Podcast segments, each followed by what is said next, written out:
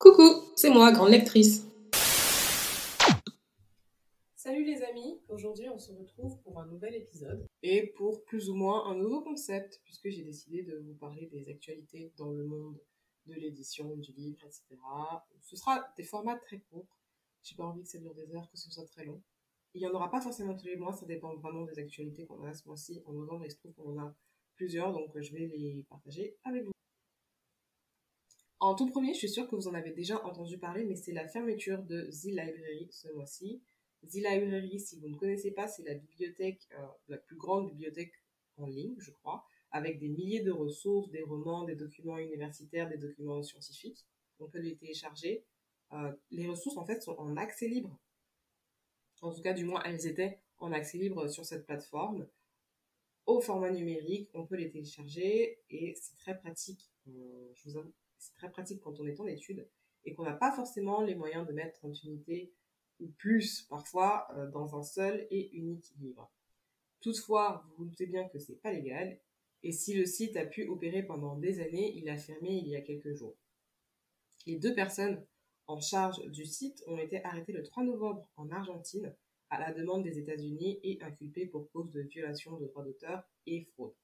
Et si vous vous demandez pourquoi ce site est problématique, en fait, c'est tout simplement parce que ni les auteurs, ni les ME, ni personne ne perçoivent leurs droits. Info suivante. Alors, les awards Goodreads ont commencé. Goodreads, c'est le réseau social euh, bah, des livres qui permettent de se retrouver entre lecteurs et qui a également pour but de recenser vos lectures, entre autres. Donc, chaque année, ils organisent une remise de prix. Et spécialement en afro-littérature cette année, Voici les livres qui sont sélectionnés. Donc dans la catégorie fiction, on a Nightcrawling de Leila Motley. Et en français, vous pouvez le retrouver sous le titre Arpenter la nuit. Dans la catégorie thriller suspense, on a The Violence Conspiracy de Brendan Slocum et Jackal de Erin E. Adams. L'intrigue de Jackal, c'est l'histoire de Lise qui revient dans son petit patelin à cause du mariage de sa meilleure amie. Petit patelin où bien évidemment elle était la seule noire. Sauf que euh, la fille de sa meilleure amie en question, de la mariée, disparaît dans des circonstances pour le moins étranges, et comme elle a remarqué que c'est pas la première fois que ça arrive, elle va lancer une petite enquête.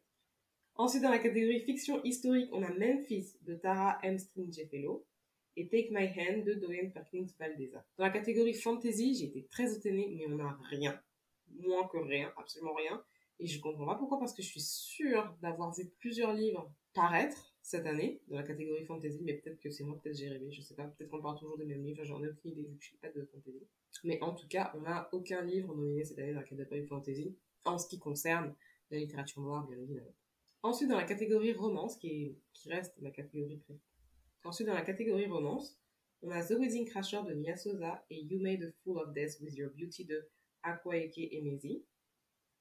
Dans la catégorie horreur, on a House of Hunger de Alexis Anderson, qui est l'histoire d'une jeune roturière qui cherche à sortir de la pauvreté et qui postule pour un poste de servante dans la haute société, là où les nobles boivent le sang pour ça état. Un truc bien, bien glauque, mais c'est la catégorie horreur.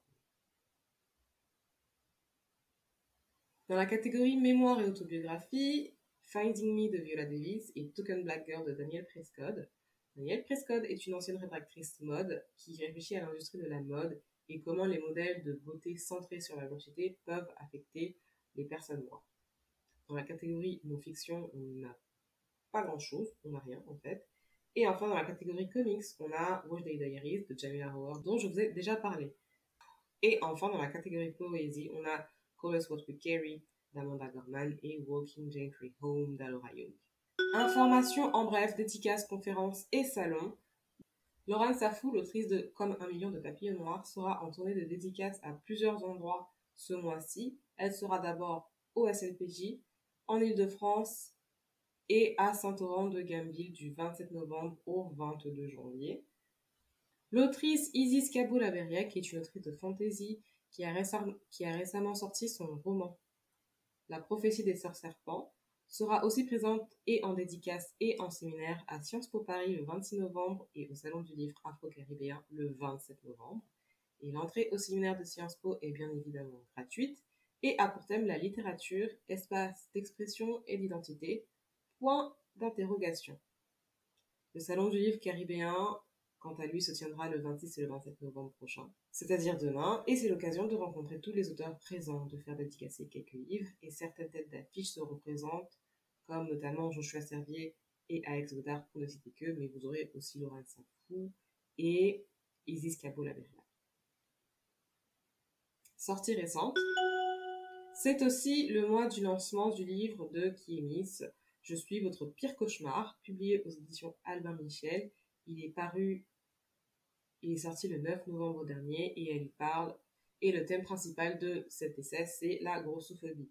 Elle le résume comme ceci. Comment défendre le respect pour tous les corps quand on a intégré la haine du sien?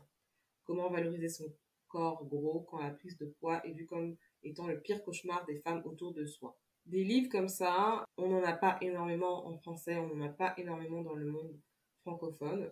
Et donc, euh, ça fait du bien de pouvoir le voir et de pouvoir se le procurer à se procurer pour le prix de 16,90€. Il y a également la sortie toute récente d'un tout nouveau podcast de, du compte Instagram euh, Au Pays du Baobab qui s'appelle Psychologie du personnage.